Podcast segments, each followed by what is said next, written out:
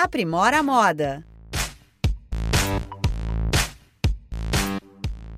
No primeiro episódio, a gente falou sobre como o setor da moda foi impactado pela pandemia.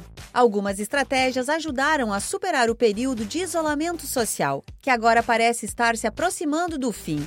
Mas é importante ter em mente que a retomada não será igual ao passado o mundo mudou e a moda acompanha as mudanças de comportamento da sociedade. Portanto, tendências como o consumo de vingança e a busca permanente por novidades exigem que o empreendedor esteja muito atento. É sobre isso que a gente fala agora no segundo episódio da série Aprimora a Moda.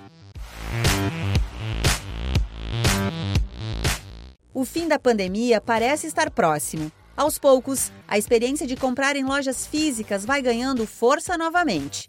Isso provoca um fenômeno conhecido como varejo de vingança. Ou seja, as pessoas querem recuperar o tempo que ficaram em casa, sem comprar alguns itens que eram considerados desnecessários durante o período de isolamento. O consultor de negócios do Sebrae São Paulo, Edgar Neto, chama atenção para o fato de que este deve ser um fenômeno passageiro é a palavra essa mesmo, né? Vou me vingar da pandemia, vou para a rua e vou gastar. A gente vai ver um crescimento da economia de uma forma mentirosa. As pessoas indo para a rua e comprando uh, pelo fato de estarem vacinadas, pelo fato. O setor de alimentação já é um dos primeiros que começa a sentir isso.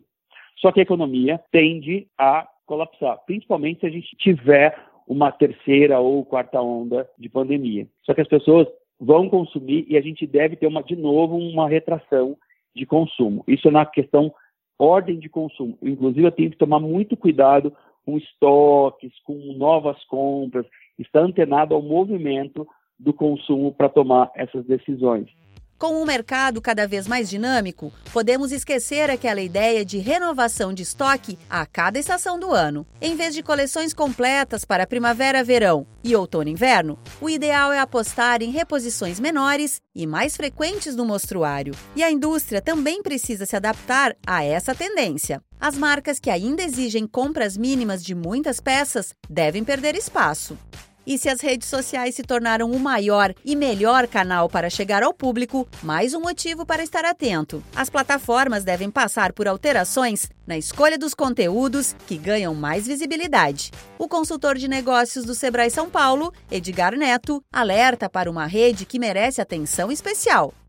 Os algoritmos do Instagram, por exemplo, vão mudar novamente. A maneira de gerar conteúdo vai mudar drasticamente. O Instagram vai passar a ter um direcionamento muito diferente e isso também em detrimento do que aconteceu do forte concorrente, que é o TikTok, que entra no mercado já pegando um público já dissociado de Instagram e Facebook. E você fala, ah, mas o que eu posso colocar ali? Já tem marcas, por exemplo, utilizando o TikTok como estratégia de lançamento de produto. Então eu vou mandar o produto, mando um briefing, e aí os TikTokers da minha marca vão criar vídeos e campanhas interessadas em, e, é, sem nenhum gesso, mas com pré-roteiro. Né? Você fala, puxa, mas eu não vou perder a qualidade, porque cada um vai fazer um vídeo de um jeito. E a ideia é exatamente essa, que a comunicação seja muito mais customizada. Porque o interessante é que o TikToker que estiver fazendo o, a divulgação da minha marca gere engajamento com o público dele. E não que a minha mensagem efetivamente se, chegue para a pessoa. A gente fala mais sobre o processo de digitalização do varejo de moda no próximo episódio. Acompanhe as redes do Sebrae São Paulo para ficar por dentro. A série Aprimora a Moda conta com produção e entrevistas de Pedro Pereira, edição de Kevin Borer e locução de Alexandra Zanella, da Padrinho Conteúdo. Até a próxima! Aprimora a Moda.